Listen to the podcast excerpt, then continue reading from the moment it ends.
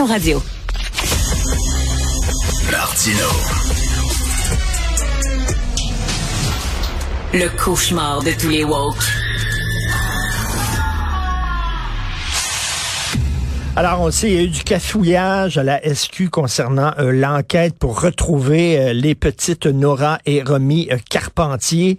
Et la mère de ces deux jeunes filles est convaincue que si ce n'était du cafouillage de la SQ, ses enfants seraient encore en vie.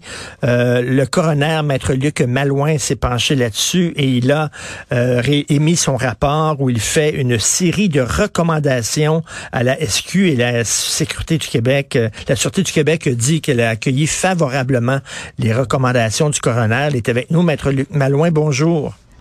Bonjour, Monsieur Martineau. Maître Malouin, je lis là, la liste de recommandations que vous avez faites à la SQ et j'avoue que je tombe un peu en bas de ma chaise, Maître Malouin, parce qu'il y a des choses qui me semblent tellement aller de soi, qui me semblent tellement, voyons donc, là, vous dites, il faut rappeler à tous les officiers, enquêteurs et policiers l'importance de toujours considérer la disparition d'un enfant de moins de 13 ans comme le pire des scénarios, qu'ils agissent en conséquence. Ben oui. Et là, vous dites, il faut équiper les véhicules et les policiers de la technologie nécessaire au partage commun de l'information recueillie lors d'une opération policière. Ça tombe sous le sens. Est-ce qu'on a besoin d'un coroner pour leur dire, hey, là, mais ben, prenez une technologie pour pouvoir partager les informations? C'est incroyable quand même. Ben, écoutez, euh, comme coroner, on se doit de protéger la vie humaine. Et quand on réalise à quel point il y a eu des failles, il y a eu des manquements, ben, on se doit de rappeler certains principes élémentaires. Ben oui. euh, il y a des choses plus euh, qui vont beaucoup plus loin que ça. Mais de rappeler des principes élémentaires, c'est pas le premier rapport que je fais où je dis aux hautes instances d'un corps policier, voulez-vous rappeler les règles fondamentales qui doivent guider telle ou telle intervention? Parce que on dirait que les gens les oublient à un moment donné. Alors, euh, c'est incroyable.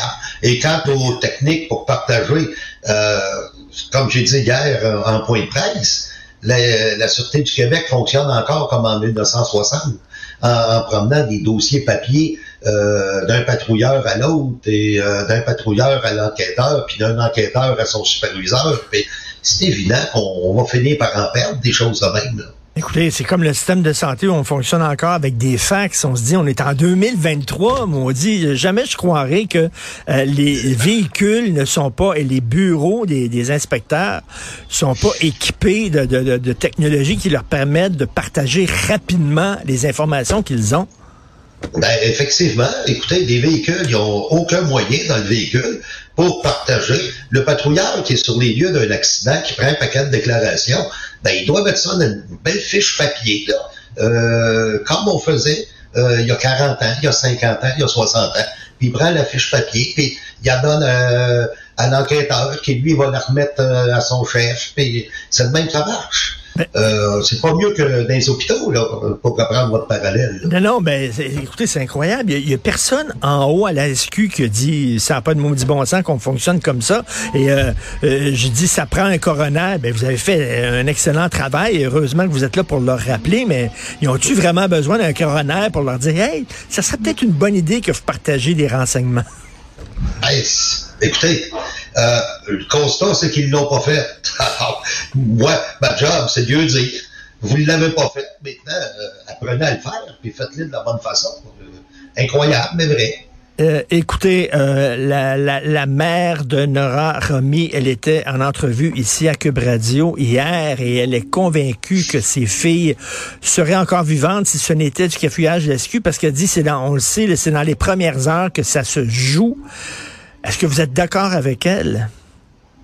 Ben, comme j'ai écrit dans mon rapport, euh, l'expérience me dicte d'être très prudent. Hmm. Oui, on aurait maximisé les chances de les retrouver vivantes. Euh, cependant, comment aurait réagi M. Carpentier s'il avait vu arriver euh, un paquet de monde à sa recherche? Est-ce qu'il aurait précipité son geste? Est-ce qu'il aurait parti en fuite? On ne sait pas. Alors, oui, c'est possible, mais c'est possible que non aussi. Alors, je pense qu'il faut être très prudent avec ça. Dans, euh, dans vos recommandations, je reviens encore là, là, là-dessus, euh, mettre en place un poste de commandement unifié dès le début d'une opération de recherche terrestre. C'est-à-dire que, bon, là, il va y avoir des gens sur le terrain, mettre en place un poste de commandement qui va gérer ça. Non, non, je, je, j'ai pas étudié en police, en police, moi, en technique policière, mais j'ai vu une couple d'épisodes de Manix puis de Colombo. Il me semble que, il me semble qu'on on fait ça. Et là, vous dites euh, euh, et, et, et, euh, rédiger tous les registres des opérations, tant pour le travail en enquête que pour la recherche. En, en, fait, que, que les gens sur le terrain qui font la recherche, aussi que ce qu'ils découvrent, euh, euh puisse l'information puisse être envoyée rapidement aux enquêteurs. On dirait qu'on a une police qui fonctionne comme des années 50. Ça n'a pas de bon ben sens. Oui, mais M. Barstow, il y a deux choses. Euh, dans un dossier comme celui-là, vous avez le poste de commandement enquête puis le poste de commandement recherche. Mais il faut que les deux travaillent ensemble. Da. Alors, quand je parle, quand je parle d'un poste de commandement unifié, ben, il faut que tout ça soit à mes places, qu'il y ait des gens de la recherche puis des gens des enquêtes qui partagent les informations. Et euh, l'autre recommandation, pourquoi elle est faite, ben c'est parce que les registres d'opération étaient incomplets puis manquants, euh, simplement. Euh, alors que c'est essentiel d'avoir des registres d'opération pour être capable de dire voici ce qu'on a fait étape par étape. Mais quand vous faites votre recherche, là, euh, votre enquête, euh, maître Malouin, avant de rédiger votre rapport, puis vous tombez là, vous vous rendez compte qu'il y a des manques élémentaire comme ça, vous devez vous arracher les cheveux en disant, ben voyons donc. Ben oui, donc se dit, ben voyons donc, puis maintenant, ben, on va travailler pour plus que ça arrive. C'est ça mon rôle. C'est, euh, puis, vous savez, les coronaires, quand on fait des recommandations, euh, c'est justement parce qu'il y a des choses souvent élémentaires qui ont été manquées. Il y a, y a souvent euh, des oublis faits par des personnes euh, qui sont toutes de bonne foi. Là. Faut, faut comprendre qu'il n'y a personne de mauvaise foi là-dedans, mais dans le feu de l'action, ben, on oublie certaines règles fondamentales, certains principes fondamentaux. C'est dans tous les domaines. Et là, est-ce qu'il va avoir des suivis? On a l'impression des fois que les coronaires, les coronaires comme vous, vous faites un travail euh, de façon diligente, vous arrivez avec un beau rapport, puis là qu'on dépose le rapport, puis après ça, ça tombe dans le crack puis il n'y a pas vraiment de suivi. Est-ce qu'il va avoir un suivi, ça, pour dire, bon, OK, la, SQ accueille favorablement le rapport du coroner, ben, est-ce qu'ils vont, euh, est-ce qu'on va voir dans quelques années si effectivement ils ont, ils ont appliqué vos recommandations? Depuis novembre 2022, il y a une nouvelle euh, disposition de la loi qui fait en sorte que la Sûreté du Québec a l'obligation de euh, revenir au coroner en chef pour dire est-ce que euh, les recommandations ont été appliquées, oui ou non. tout ça va être mis sur Internet, sur le site du bureau du, coroner, pour voir qu'est-ce qui a été fait. Et moi, je compte sur l'aide des journalistes parce que je pense qu'on a besoin de votre travail pour continuer euh, le suivi. Parce que tant qu'il n'y aura pas, et on le souhaite pas, mais tant qu'il n'y aura pas un autre incident dramatique comme celui-là, ben il n'y a pas de coroner qui va se pencher euh, sur tout ça. Et je souhaite pas qu'il y ait un autre coroner qui le fasse. écoutez, je, je, rigole parce que je dis euh, vraiment là, ah oui, c'est une bonne idée que les policiers se parlent entre eux autres et partagent leurs informations. Cela dit, euh, il y a quand même deux deux petites filles qui ont perdu la vie. là. Euh, Est-ce que c'est à cause du cafouillage? En tout cas, ça n'a certainement pas aidé, euh, Maître. Ben voilà. Voilà, ça n'a pas aidé. On a perdu énormément de temps. Euh, on n'avait pas le personnel. On n'a pas allumé assez vite et on n'a pas commencé assez rapidement les recherches. Et tout ça n'a pas aidé à retrouver les enfants. Je pense que c'est de même qu'il faut le dire. Et euh, euh, en terminant, Maître Malouin, vous savez, quand il y a des disparitions d'enfants, il y a des bons citoyens qui veulent, euh, qui, qui organisent des, bon, des fouilles et tout ça. Euh, parce qu'ils ont le cœur à bonne place, là. mais des fois, ça peut un peu perturber l'enquête. Est-ce que c'est une bonne idée, ça, que des citoyens commencent à dire, mais nous autres, on va organiser des fouilles dans le bois, là? Non.